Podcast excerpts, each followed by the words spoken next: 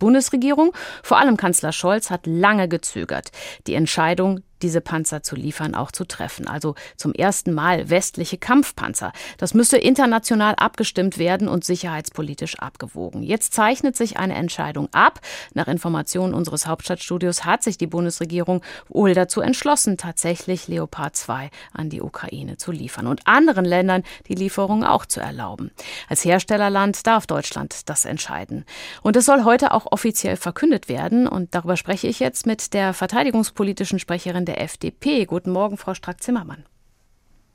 Guten Morgen. Sie haben in den vergangenen Tagen vor allem den Unmut der SPD auf sich gezogen, weil Sie sich noch mal so vehement für die Panzerlieferungen eingesetzt haben. Verbuchen Sie das jetzt als Erfolg, diese Meldung?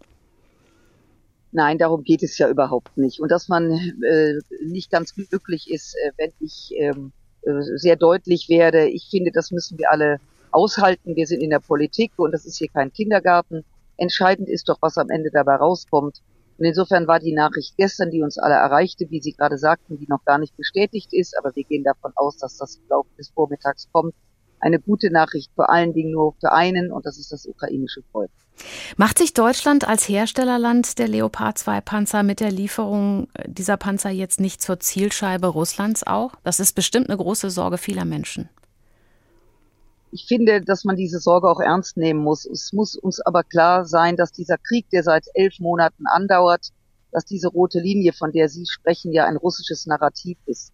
Denn bei jedem Schritt, den wir gehen, bei jeder Unterste Unterstützung der Ukraine gegenüber, wurde das aufgerufen. Das kann aber nicht unsere Antwort sein, dass wir nichts machen, sondern im Gegenteil. Es handelt sich hier um einen Massenmord, um einen Völkermord und wir können nicht zuschauen, und deswegen ist es richtig, dass wir helfen. Wir dürfen auch nicht vergessen, dass es ja auch darum geht, es hat ja auch Wladimir Putin immer wieder angekündigt, letztlich um das Verschwinden der Ukraine, um den Angriff später auf Georgien, Moldawien.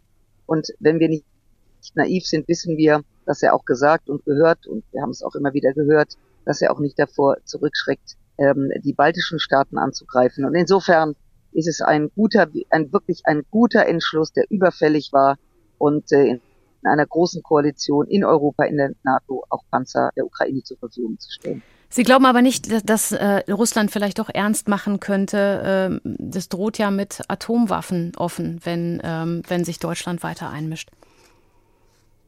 Nein, das glaube ich nicht und wir sollten da auch diesbezüglich äh, uns nicht fürchten. Schauen Sie, Wladimir Putin hat vor elf Monaten dieses Land überfallen. Es ist ein unvorstellbares Leid, was dort passiert. Es sterben Tausende Vergewaltigungen, finden täglich statt. Kinder werden verschleppt, sind verschwunden. Das Elend ist so, so unsagbar groß und die westliche Welt kann und darf nicht zuschauen. Und wenn wir glauben, dass wir davon unberührt sein jetzt, dann ist das naiv. Schauen Sie, wenn in der Nachbarwohnung bei Ihnen es brennt, bleiben Sie nicht im Wohnzimmer sitzen und denken, der Brand schlägt nicht über, sondern Sie werden helfen, dem Nachbarn den Brand zu löschen. Und genau das machen wir jetzt. Wäre es nicht trotzdem besser gewesen, die USA vorgehen zu lassen und zuerst Panzer liefern zu lassen? Die USA sind 9000 Kilometer entweg. Es ist ein Krieg vor unserer Haustür. Die Amerikaner sind engagiert. Sie helfen einmal mehr Europa, wird Ihnen jeder bestätigen. Ohne das Engagement der Vereinigten Staaten hätten die Ukraine diesen grauenvollen Krieg bereits verloren. Wir können nicht immer in die USA schauen. Wir sind 27 EU-Staaten plus Großbritannien. Es ist vor unserer Haustür. Und wenn wir in Zukunft in Frieden und Freiheit leben müssen, müssen wir in Europa auch fähig sein, dieses Europa zu verteidigen. Und das tun wir in dem Sinne, indem wir die Ukraine mit Material unterstützen. Übrigens, ich glaube, das ist auch wichtig für Ihre Zuhörerinnen und Zuhörer. Natürlich nicht nur mit militärischem Material. Wir helfen wirtschaftlich, wir helfen humanitär, medizinisch. Wir machen sehr, sehr viel, damit die Menschen auch nicht erfrieren, jetzt, wo auch Angriffe auf die Infrastruktur stattfinden. Also Deutschland macht sehr viel und das ist gut und das ist richtig so. Aber apropos Verteidigung, NATO-Generalsekretär Stoltenberg macht sich Sorgen, dass die Mitgliedstaaten wegen der Lieferung an die Ukraine auch geschwächt werden können.